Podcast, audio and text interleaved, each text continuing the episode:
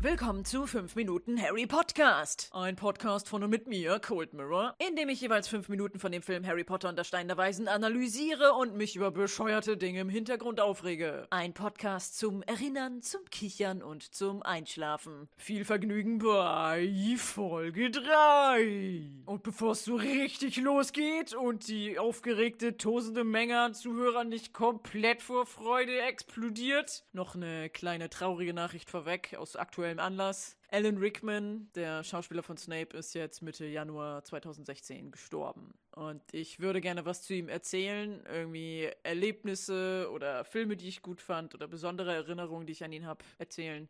Allerdings ist Snape jetzt ja noch gar nicht vorgekommen im Film. Darum äh, werde ich mir das dann für die nächsten Podcasts aufbewahren, wenn er denn tatsächlich zu sehen ist. Aber ich dachte, ich muss das erwähnen, weil die Wunde ist noch frisch, es ist super scheiße, Tod ist immer scheiße und Krebs ist scheiße.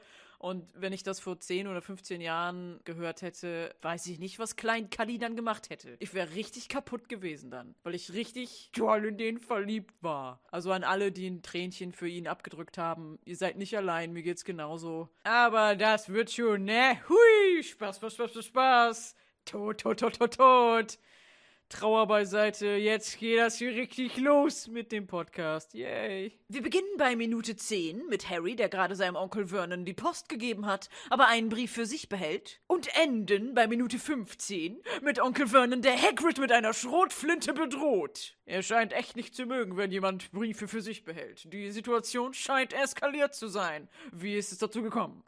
Das erfahren wir jetzt. Harry hat also Post an Vernon gegeben, seinen Brief behalten und Vernon guckt nicht mal eine Sekunde auf die Postkarte, die er bekommen hat. Weniger als eine Sekunde. Und diese weniger als eine Sekunde braucht er auch noch, um die Karte umzudrehen, weil sie verkehrt rum war und sagt sofort: Oh, March hat sich den Magen verdorben an der gammeligen Muschel. Was für einen krassen Leseskill hat der denn? Es sei denn, es steht nichts anderes drauf auf der Karte als Ich habe mir den Magen verdorben an der gammeligen Muschel. Tschüss, March. Wobei, wenn ich jetzt so drüber nachdenke, so unwahrscheinlich ist das gar nicht. Immerhin ist Marge ja die Schwester von Vernon und hat vermutlich ein ebenso aufregendes Leben wie er. Sprich, sie wird wahrscheinlich auch nur rumsitzen und essen. Und da ist dann was Verdorbenes zu essen schon mal das erzählenswerteste Highlight des Urlaubs. Laut den Büchern ist sie übrigens auf der Isle of Wight, was eine Insel an der englischen Südküste ist, wo es eine interessante Felsformation gibt und außerdem das alljährliche jährliche Knoblauchfest, das Garlic Festival, eine Riesenparty, wo es Knoblauchbier und Knoblauchkuchen und Knoblaucheis für die Kinder gibt. Das klingt wie eine schlechte Parodie, aber das ist die Wahrheit. Da gibt's dann im Meer so drei äh, schmale Pöller, die rausgucken. Das ist dann die interessante Felsformation und dieses bescheuerte Knoblauchfest. Die Tante March, die hat Geschmack. Übrigens ist, oh Marge hat sich den Magen verdorben an der gammeligen Muschel. Einer meiner Lieblingssätze des Films, weil Vernon das so fröhlich sagt. Und im Englischen sagt er übrigens, oh Marge is ill, at a funny welk. Wobei welk nicht wirklich hundertprozentig Muschel bedeutet, sondern eher Meeresschnecke. Da Muscheln essen in Deutschland aber eher bekannt ist und der Satz, Marge hat sich den Magen verdorben an der gammeligen Schnecke, so klingt, als wenn die Dursleys jemanden kennen würden, der in Komposthaufen wühlt und verrottete Kleine Kleintiere frisst, haben die das wohl in der Synchro sinngemäß umgeändert. Zum Frühstück gibt es bei den Dursleys heute übrigens Toast, Marmelade, Orangensaft und ich nehme an Tee in einer Kanne und etwas, das aussieht wie Cornflakes. Der Toast ist aufgereiht auf einem Toasthalter und ich muss zugeben, das ist ein Haushaltsgegenstand, von dem ich erst vor kurzem erfahren habe, dass es ihn gibt. Man toastet einen Haufen Toast und hat dann individuelle Spalten, wo man die Scheiben reinsteckt. Und dann kann man das auf den Tisch stellen. Ich habe den Toast immer direkt aus dem Toaster gegessen, in diesem sehr kurzen Zeitfenster, wo es möglich ist, da Butter und all so einen Scheiß drauf zu schmieren, dass es dann schön auf dem heißen Toast verläuft und das dann direkt gefressen. Aber es muss ja irgendwann mal jemand auf die Idee gekommen sein, ich möchte mehrere Toasts machen und die dann in eine Art Blechregal auf den Tisch stellen, damit die abkühlen, sodass ich dann nach einiger Zeit mehrere pappige, nicht mehr warme Toastscheiben habe, die mir aber einfach zugänglich sind, weil ich zu dumm bin, nochmal aufzustehen, um zum Toaster zu gehen und mir Toast zu machen, die deliziös warm sind. Ich weiß nicht, wer auf diese völlig verrückte Idee gekommen ist, aber es muss jemand aus dem Jahre 1770 gewesen sein, denn äh, das ist das Jahr, in dem ein Toast Rag erstmalig in der Menschheitsgeschichte erwähnt wurde. Der Frühstückstisch ist übrigens für drei Leute gedeckt, denn dreimal steht da ein Glas Orangensaft. Also entweder isst Tante Petunia nicht mit, weil sie gerade im Hintergrund im Gange ist, Harrys Schuluniform zu färben, oder, was wie ich glaube eher der Fall ist, es wurde einfach gar nicht für Harry mitgedeckt. Dudley beäugt Harry und den Brief, den er behalten hat, springt auf, schnappt sich den Brief und ruft, Dad, Harry hat einen Brief gekriegt. Harry sagt, nee, der gehört mir. Und Vernon sagt, hier, wer schreibt hier schon? Dreht den Brief um, um zu sehen, von wem er ist. Und man sieht ein noch nicht ganz aufgebrochenes rotes Wachsiegel, was den Brief verschlossen hält. Und darüber ist ein schwarzer Stempel mit dem Schriftzug Hogwarts und dem Schulemblem. Und darunter noch ein etwas kleinerer Schriftzug, der aber ein bisschen vom Wachsiegel verdeckt ist und etwas zerrissen ist, aber er lautet Draco Dormiens Nunquam Titilandus. Das weiß ich, weil ich eine Harry Potter Leggings habe, wo das Schulemblem auch drauf ist. Ich bin officially Hogwarts Schülerin, ja. Ich habe offiziell Hogwarts Leggings und Hogwarts Unterhose und Hogwarts T-Shirt und Hogwarts Socken, alles bei Primark gekauft. Der Satz Draco dormiens nunquam titilandus ist übrigens Latein, habt ihr euch wahrscheinlich schon gedacht, und bedeutet kitzle nie einen schlafenden Drachen. Und das hat die J.K. Rowling wohl sich so überlegt, weil sie bislang nur Schulen kannte, wo es irgendwelche richtig dummen Schulmottos gab, wie Greif nach den Sternen. Und sie wollte irgendwas Lustiges, Praktisches. Ein super Latein-Experte auf gutefrage.net meinte übrigens, dass Draco Dormiens Nunquam Titilandus wörtlich übersetzt bedeutet, ein schlafender Drache ist niemals ein zu kitzelnder. Was damals vor mehr als 1500 Jahren für lateinsprachige Menschen ein vollkommen normaler Satzbau war. Na? Und nun sind sie alle tot und das römische Reich ist untergegangen. Denk mal drüber nach. Aus irgendeinem Grund, den der Zuschauer noch nicht weiß, gucken sich Vernon und Petunia, nachdem sie das Hogwarts-Symbol gesehen haben, bestürzt an. Und Harry, der ja nur überhaupt nicht weiß, was los ist, merkt aber schon, es ist bestimmt seine Schuld. Und er gibt einen kleinen, niedlichen Gluckslaut von sich. Ich kann es gar nicht nachmachen, aber es ist so niedlich. Und während wir den Brief in Vernons Hand in Großaufnahme betrachten, sieht man dahinter auf dem Küchentisch Vernons Frühstücksschüssel mit super ekligen, schon längst matschig gewordenen Cornflakes. Das haben sie wahrscheinlich so oft gedreht oder immer wieder neu geschossen, dass irgendwann aus dem Crunchy Nut Munchy Nut geworden ist. Oder Vernon ist einfach so faul, dass er noch nicht mal Bock hat, sein Gebiss zu bewegen und die Cornflakes dann eingeweicht wie der letzte Opa aus dem Altenheim schlabbert. In der nächsten Szene sehen wir eine Eule, genau genommen einen Bartkauz, das habe ich herausgefunden, weil ich ein Bestimmungsmerkmale-Quiz über Eulen gemacht habe, nur um diesen trivialen Fakt herauszufinden. Und sie fliegt wieder einmal mit einem Brief durch die Luft. Man sieht die Häuserreihe der Dursleys, alles scheint normal und gleich wie immer. Allerdings sitzen auf der Fernsehantenne der Dursleys zwei weitere Eulen. Ein kleiner Waldkauz, gut zu erkennen an der etwa Krähengröße, dunklen Augen und rindenfarbigen Gefieder und eine Schneeeule. Ist es etwa Hedwig, die Schneeeule, die Harry später im Film kaufen wird? Die Eule mit dem Brief lässt eben diesen fallen und er fällt super präzise direkt in den Briefschlitz der Dursleys. Da frage ich mich, sind die Eulen so geskillt, die Briefe auszutragen, dass sie das einfach drauf haben? So die Windgeschwindigkeit, die Schwere des Briefs, die Erdanziehungskraft, die Flugrichtung und den ganzen Scheiß zu berechnen, dass der Brief genau in den Schlitz fliegt? Oder ist die Eule magisch und kann das halt. Eigentlich sind Eulen bei J.K. Rowling nicht magische Tiere und auch speziell die Posteulen werden gar nicht in fantastische Tierwesen und wo sie zu finden sind, Trademark, Copyright-Zeichen, alle Rechte vorbehalten, erwähnt. Ist es eine speziell gezüchtete Art von Eule? Werden die magisch geboren oder verzaubert? Keiner weiß es. Die super geskillte Eule setzt sich zu den anderen Eulen auf die Fernsehantenne der Dursleys und normalerweise sind Fernsehantennen ja so eine Ansammlung von mehreren Stäbchen, die in alle möglichen Himmelsrichtungen zeigen. Aber diese spezielle Fernsehantenne der Dursleys hat zufälligerweise eine extra dicke mit Gummi beschichtete Röhre, auf die exakt drei Eulen passen. So als wenn ein Requisiteur, der gleichzeitig mit Flugtieren zu tun hat, die da extra angelötet hat. Ja, das gibt bestimmt besseren Empfang. Großaufnahme von drei Briefen, die schon auf dem Fußboden liegen. Drei Eulen, drei Briefe. Eine fette Hand kommt ins Bild und schnappt sich die Briefe. Es ist natürlich Onkel Vernon, der jetzt noch im Flur stehend die Briefe zerfetzt. Und hier sieht man auch gut Vernons Ehering an seiner Hand, der wahrlich ein Männerring ist, wie es so schön heißt, weil es ein richtig fetter, breiter, goldener Ring ist, wo sich die Haut schon an den Wurstfingern drumrum wölbt.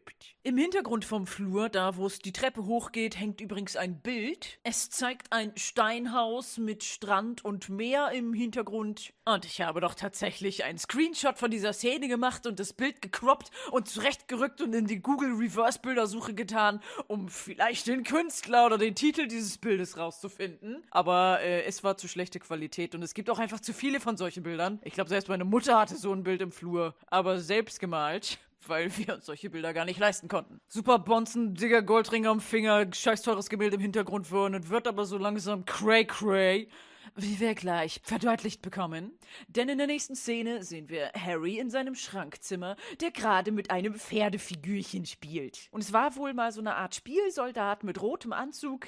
Ich nehme an, diese Royal Guards von England. Diese Soldaten, die immer vor dem Buckingham Palace rumstaxen und diese Plüschhüte aufhaben. Und ich vermute es, weil Harry ja auch dieses kleine Häuschen zum Spielen hat, was recht verschwommen links im Bild zu sehen ist. Und die Royal Guards stehen nämlich auch manchmal in so kleinen Häuschen, wo exakt ein aufrecht stehender Mensch mit großem Plüschhut reinpasst. Harrys Spielfiguren haben also die rote Uniform der Royal Guards und das Häuschen, aber nicht den Plüschhut, was höchstwahrscheinlich daran liegt, dass all seine Figuren geköpft sind. Die haben bestimmt früher mal Dudley gehört und er hat sie einfach kaputt gespielt oder abgebissen, als er mal Hunger hatte und dann wurden sie freundlicherweise an Harry weitergegeben. Aus reiner Herzensgüte. Und während Harry so lustlos mit seinen geköpften Soldaten Soldaten spielt, hört man ein schrilles, surrendes Geräusch. Harry wundert sich und öffnet seine Schranktür einen Spalt, um rauszugucken. Und er sieht Vernon Dursley, der im Flur ein Brett mit einem Bohrer, wahrscheinlich aus eigener Herstellungsreihe, schief an den Briefschlitz anschraubt und ihn somit versperrt und die Schrauben so richtig tief reindreht, bis es schrabbelt. Da hätte er sich aber auch ein bisschen mehr Mühe geben können. Das Brett sieht richtig alt aus, als hätte das so eine Weile im Keller gelegen, hat nicht dieselbe Farbe wie die Tür, es ist nicht mal lackiert und er schraubt es schräg an, sodass eigentlich nur ein kleiner Teil von der Mitte vom Briefschlitz verdeckt ist, anstatt dass er das mal waagerecht dran schraubt, dass der ganze Schlitz verdeckt ist. Und das hätte er dann schön schwarz lackieren können wie die Tür, das wäre keinem aufgefallen. Aber jetzt ist es schief und sieht super scheiße aus und er ist Direktor einer Bohrmaschinenfirma. Er sollte wissen, wie man Dinge richtig irgendwo ranschraubt. Gott! Das ist so eine richtige Panikreaktion von Vernon gewesen, glaube ich. Und das alles nur, weil drei Briefe auf einmal gekommen sind. Harry kapiert auch nicht so ganz, was da los ist und macht wortlos seine Schranktür wieder zu. Am nächsten Tag will Vernon zur Arbeit fahren und wird von Petunia zum Abschied draußen vor der Tür nochmal geknutscht. Doch auf seinem Auto sitzen vier Eulen und auf der Dachrinne über ihnen auch noch eine. Und fünf neue Briefe liegen auf dem Boden vor der Haustür. Und da muss ich mal eben die Kontinuitätsabteilung vom Film loben. Kurz vorher hatten wir ja drei Eulen und drei Briefe. Jetzt haben wir fünf Eulen und da liegen fünf Briefe. Jede Eule hat einen Brief gebracht. Und das sind so Sachen, die bemerke ich erst jetzt. Das wäre beim Film gucken so ganz normal wahrscheinlich überhaupt nicht negativ aufgefallen, wenn da jetzt ein Brief mehr oder weniger liegt. Aber da hat sich wirklich jemand Gedanken gemacht und exakt die Anzahl Briefe hingelegt, wie Eulen da sind. Da kann jemand bis fünf zählen. Das ist eine Leistung, die ich zu würdigen weiß. Petunia und Vernon haben jetzt so ein bisschen Panik, völlig zu Unrecht, sich da so drüber aufzuregen, dass da jetzt ein paar Eulen sitzen. Vor allem, wenn man so eine Special-Fernsehantenne hat, auf der eine extra dicke Sitzröhre für dicke Vögel angebracht ist. Ja, da braucht man sich nicht nicht wundern. In der nächsten Szene eine Großaufnahme von einer Schüssel, in die Petunia gerade versucht, ein Ei zu schlagen. Hier mal kurz der Hinweis, weil mir das vorher gar nicht so bewusst war. Ich analysiere in diesem Podcast die Extended Edition vom Film, nicht die Kinofassung. Weil ich mich genau erinnere, dass speziell diese Szene von Petunia, die Eier aufschlägt, eine Deleted Scene war, die ich damals auf der allerersten Harry Potter DVD angeguckt habe. Und man musste vorher, glaube ich, auch so ein dummes Rätsel lösen und irgendwie einen richtigen Zaubertrank anklicken oder den Schnatz fangen, was mit der DVD fernbedienung ein Pain in the Ass war. Es war jedenfalls ziemlich schwierig, diese Bonusszenen dann tatsächlich anzugucken. Und dann war es nur Petunia, die Eier aufschlägt. Das war damals ein wenig enttäuschend für Klein Cuddy, die auf eine äh, eventuelle gelöschte Snape geht duschen Szene gehofft hat. Aber ja, jetzt wisst ihr Bescheid. Falls ihr euch gar nicht an diese Szene erinnert, es war eine gelöschte Szene, die jetzt wieder in den Film reingeklebt wurde. Petunia schlägt also ein Ei an die Schüssel, versucht es zumindest, denn es ist kein normales Ei. In dem Ei ist ein Brief an Harry Potter. Sie schlägt das nächste Ei auf, schon wieder ein Brief. Sie guckt verdattert nach oben und sieht das direkt vor ihr, vor dem Fenster schon wieder Eulen sitzen. Sie schreit auf und rennt weg. Wohin auch immer zum nächsten Fenster und sieht schon wieder heulen und rennt wieder schreiend weg und verbringt dann den ganzen Tag damit schreiend durchs Haus hin und her zu rennen. Die Situation eskaliert. Es sind schon so viele Briefe gekommen, dass Vernon anfängt, sie als Feuermaterial für den Kamin zu benutzen. Er schmeißt nach und nach welche ins Feuer und Harry kommt um die Ecke und guckt ins Wohnzimmer. Heute hat er mal einen gestreiften Pulli an mit äh, Ratschern und Rissen an irgendwelchen Stellen, wo man denkt, was macht Dudley denn vorher mit den Klamotten, dass die so kaputt gehen? Ein Riss an der Schulter, so ein in Geht Dudley irgendwie auf Ritterturniere und wird mit dem Schwert durchbohrt, kämpft in einer Kanalisation mit Riesenratten. Wie, wie kommen diese Risse zustande? Ich habe ein paar Pullis, die sind bestimmt 15 Jahre alt. Und sie wurden oft getragen. Allerdings ist das Einzige, was an denen kaputt ist, der Saum an den Ärmeln. Und hier und da sind kleine Löcher drin, weil ich Rennmäuse habe und die gerne mal in Pullis kriechen und dann da in den Stoff reinbeißen. Aber mein Pulli sieht nicht so verranzt aus wie diese alten Sachen von Dudley. Und der Pulli ist einfach mal älter als Dudley. Harry kommt also ins Wohnzimmer und guckt, was da los ist. Er hat wahrscheinlich wahrscheinlich gedacht, was ist das Knistern? Das sind wahrscheinlich meine Briefe, die gerade verbrannt werden. Weil er hat ein Hundegehör oder so. Vernon dreht sich um, guckt ihn an und verbrennt weiter mit so einem richtig hässlichen Lächeln die Briefe. Nahaufnahme von Harry, der seine Augen leicht zusammenkneift und wieder den Todesblick macht. Während in der nächsten Einstellung dann einer seiner Briefe von den Flammen des Feuers verschlungen wird. Und noch im Bild der Flammen kommt ein, wie es bei Spaceball so schön heißt, Gut gemachter Szenenwechsel. Und von Flammen umrandet sieht man Vernon Dursleys fröhlich grinsendes Gesicht. Es ist Sonntag und die Familie Dursley sitzt gemütlich im Wohnzimmer, während Harry wie so ein Butler mit einem Teller Kekse daneben steht und jedem einen Keks anbietet, während er selbst wahrscheinlich höchstens die Krümel später haben darf. Vernon sagt, wunderschöner Tag der Sonntag. Nach meiner Meinung der beste Tag der Woche. Und woran liegt das, Dudley? Und Dudley mit Keks in der Hand zuckt mit den Schultern. Und er guckt gerade mit seiner Mom Petunia Karten an. Und es sieht so aus, als hätte sie ein kleines Sammelalbum auf dem Schoß. Es ist kein Buch, sondern es sieht aus wie einer dieser Ordner, wo man Klarsichtfolien reintut und dann seine Karten drin aufbewahrt. Und auf diesem Sammelalbum liegt ein kleines Häufchen Karten und in der Hand hat sie auch einen Stapel. Und vielleicht ist Dudley ja so ein leidenschaftlicher Sammler von Pokémon-Karten oder so. Oder Yu-Gi-Oh! Die kam aber erst Ende der 90er raus. vielleicht aber dann irgendwas anderes in der Richtung. Und er hat sonst niemanden, mit dem er spielen kann, beziehungsweise niemand, dem er seine beachtliche Sammlung an Karten zeigen kann. Weil als Sammler spielt man natürlich nicht mit den Karten, weil es könnte ja ein Knick reinkommen und den Wert der seltenen Karte dann sehr verringern. So wie diese armen Kaputten, die mit ihrem Kartensammelalbum dann in Japan in diese Maid-Cafés gehen. Das sind so Cafés, wo super niedliche japanische Mädchen arbeiten und äh, Dienerinnen-Outfit tragen und sich zu einem setzen, mega nett sind und Interesse an allen Dingen, die du denen so erzählst, vortäuschen. Aber dann bekommen sie so einen ab und er redet gar nicht. Er zeigt ihnen nur seine Karten. Und das hübsche Mädchen sitzt dann da und ist mega professionell. Hier, das ist Pikachu. Oh, das cool. Ist Oh, schön. Das ist wow, ist das eine seltene das Karte? Du bist aber ein richtig toller Typ, oder? Okay, die Viertelstunde ist um. Tschüss. Und sie lacht sich dann wahrscheinlich den ganzen Weg nach Hause kaputt über den und alle anderen Anwesenden, die dieses Gespräch zufällig im Café mitbekommen haben, auch. Und die denken dann, wow, ich dachte, ich wäre ein socially awkward Nerd, aber zum Glück bin ich nicht so kaputt.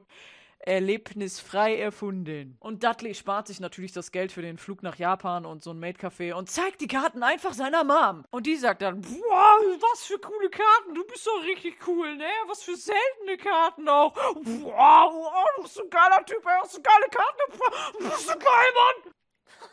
Ja, sie haben eine besondere Beziehung. Ja, jedenfalls, Vernon ist super fröhlich, weil keine Post am Sonntag kommt, denkt er. Denn Harry schaut aus dem Fenster und sieht blitzschnell eine Eule vorbeihuschen. Und genau diese Einstellung, wo Harry minimal verwundert Richtung Fenster guckt, da sind einigen 13-jährigen Mädchen die Unterhöschen explodiert. Bei mir nicht, ich stehe ja nicht auf kleine Jungs, ich stehe dann eher auf so fast 60-jährige Snapes. Aber ich kenne da so einige, die mussten dann diese Szene immer und immer wieder gucken. Und den ersten Film hatte ich auch noch auf VHS-Kassette, also musste immer wieder zurückgespult werden, weil Daniel Radcliffe so hübsch aussieht in dieser Szene. Dieser weiche Lichteinfall von vorne und diese Dreiviertelansicht seines niedlichen Kindergesichts, das Glitzern in seinen blauen, leuchtenden Augen. Moment mal, blaue Augen? Harry Potter hat auch grüne Augen, genauso wie seine Mutter. Oh, voll schlecht, voll schlecht gecastet, mega der Fehler, richtig mies gemacht, ey. Harry geht zum Fenster, schiebt die Vorhänge beiseite und sieht draußen einen riesen Haufen Eulen sitzen. Alles ist voll, das Dach, das Auto, der Garten, die Straße, das Straßenschild. Und Vernon redet die ganze Zeit davon, wie schön es ist, dass keine Briefe kommen. Nein, nicht ein einziger Brief, gar keine Briefe, kein einziger. Er fordert das so richtig heraus und dann fliegt ihm ein Brief aus dem Kamin kommend so richtig in die Fresse. Und dann hört man ein Rumpeln und alles fängt an zu wackeln. Und Vernon lässt vor Schreck seinen Keks fallen. Ein deutliches Zeichen, dass es jetzt ernst wird. Ein Riesenhaufen Briefe kommt aus dem Kamin geflattert. Vernon dreht völlig durch, hält sich die Ohren zu, weil das Geflatter der Briefe anscheinend viel zu laut ist. Dudley erschreckt sich und hüpft auf den Schoß seiner Mom. Und Harry ist eine Grinsebacke und freut sich voll. Es hätte jetzt auch ein Meteor einschlagen können und die Dursleys in einem qualvollen Höllenfeuer verbrennen lassen. Ich glaube, er hätte genauso gegrinst. So, yay, es passiert was Schlimmes. Harry jumpt durch die Gegend und versucht einen der herumfliegenden Briefe zu fangen, anstatt einen Brief zu nehmen, der unbewegt und einfach zu kriegen auf dem Boden liegt. Er schnappt sich aber einen Brief aus der Luft, der verdächtig danach aussieht, als wenn es nur ein Blatt Papier ist, was so bedruckt wurde, auszusehen wie ein Brief, weil sich die Requisitenabteilung nicht die Mühe machen wollte, tatsächlich hunderte echte Briefe zu basteln. Zumindest ist das Wachsiegel hinten eindeutig nicht echt, sondern nur aufgedruckt. Oh, voll schlampig, ey, voll schlechter Film. Harry rennt mit dem Brief in den Flur, fummelt aus irgendeinem Grund an dem Schloss von seinem Schrank rum, als wenn er jetzt schnell da reingehen wollen würde. Allerdings hat er ja von innen, glaube ich, keine Möglichkeit, das zuzumachen. Also, was soll das? Vernon tackelt Harry aber voll zu Boden, bevor dieser sich verstecken kann, nimmt ihn den Brief weg. Petunia und Dudley kommen auch dazu gelaufen und das vorher schlecht an die Haustür geschraubte Brett zerbricht. Und auch durch den Briefschlitz kommen jetzt hunderte Briefe und Vernon schreit, wir fahren weg, wo die uns nicht finden. Und Dudley und Petunia kommen zu dem Schluss, dass Vernon verrückt geworden ist. Harter Schnitt und kompletter Szeneriewandel. Wir sind auf dem Meer, es regnet und gewittert wie blöde und man sieht auf einer einsamen, strandlosen, felsigen Insel ein Haus, das für diese Wetterverhältnisse eindeutig zu hoch ist. Das hält kein halbes Jahr, dann ist das umgeblasen. That's what she said. Ah, das hält kein halbes Jahr, dann ist das umgeblasen. Was? Das, das habe ich mal in einem Podcast gehört. Das sollte ein Anmachspruch sein. Wir wechseln zum Innenbereich dieses unrealistischen Häuschens auf einer einsamen Insel mitten im Sturm und sehen Vernon und Petunia nebeneinander in einem Bett schlafen. Mit verschiedenen Kissen und Decken, die alle nicht zusammenpassen und ein bisschen alt wirken. Die Kamera schwenkt nach unten vorbei an einer alten Truhe und etwas, das wie ein Fischernetz aussieht, zu einem Sofa, auf dem Dudley schläft. Mit Kissen und Decke und Harry, der auf dem Boden liegt. Und er hat gar keine Decke zum Zudecken. Noch nicht mal eine Matratze oder so, sondern einfach die dünnste, nicht fluffigste Hundematte, die es gibt. Zumindest ist er direkt neben einem immer noch glühenden Kamin. Das heißt, er friert sich zum Glück nicht komplett die Eier in dieser Nacht ab. Und er malt irgendwas in den Staub. Die Großaufnahme zeigt uns, er hat in den Staub einen Kuchen gemalt, auf dem Happy Birthday Harry steht. Und er malt gerade die Kerzen obendrauf. Und dann guckt er zur Seite auf Dudleys Arm, der vom Sofa runterhängt, auf Dudleys Uhr, die übrigens eine schwarze Adidas Digitaluhr ist. Schönes Product Placement. Und sie piepst und es ist 12 Uhr. Harrys Geburtstag hat begonnen. Harry sagt, Wünsch dir was, Harry? Und pustet die Staubkerzen aus. Und fast im selben Moment ertönt ein lauter Knall und die schwere Holztür, die nach draußen führt, scheppert doll. Könnte es ein Blitzeinschlag gewesen sein? Dudley ist vom Knall aufgewacht und guckt jetzt auch zur Tür, deren Schloss hin und her wackelt. Irgendwas bumst dagegen. Das kann kein Blitz sein. Dudley schreckt zurück an die Wand und Harry versteckt sich hinter dem Kamin. Vernon und Petunia kommen vorsichtig die Treppe runter und Vernon hat eine Schrotflinte in der Hand. Hat er die von zu Hause mitgenommen? Ist es üblich in Großbritannien für eine Familie in der Vorstadt eine Schrotflinte zu haben? War die da in dieser schrottigen Fischerhütte? Wozu braucht ein Fischer eine Schrotflinte? Schießt er die Fische ab, wenn er keinen Bock hat, sein Netz rauszuwerfen? Petunia macht das Licht an und Vernon ruft: Wer ist da? Dann kracht die Tür aus den Angeln, fällt zu Boden und ein dickes, fettes, haariges Biest kommt in die Hütte. Es ist Hagrid, der Halbriese, den wir schon am Anfang des Films gesehen haben, und er setzt die Tür wieder an ihren Platz zurück. Vernon bedroht Hagrid mit der Schrotflinte und verlangt, dass er verschwindet, weil er unbefugt eingedrungen ist. Wird Vernon Hagrid brutal in die Fresse schießen und sein Gehirn an die Wand blättern?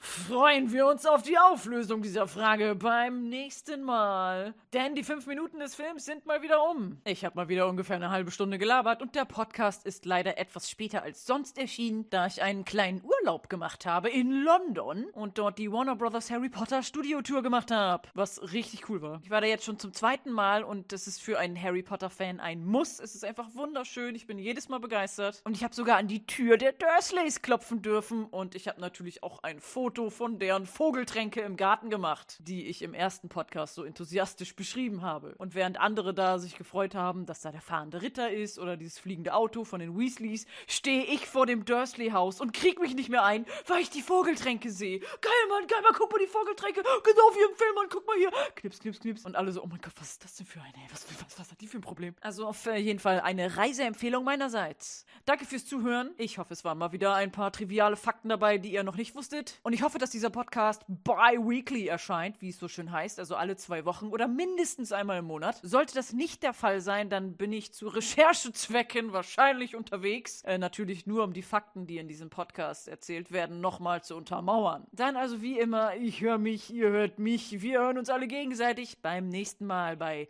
5 Minuten Harry Podcast. Tschüss!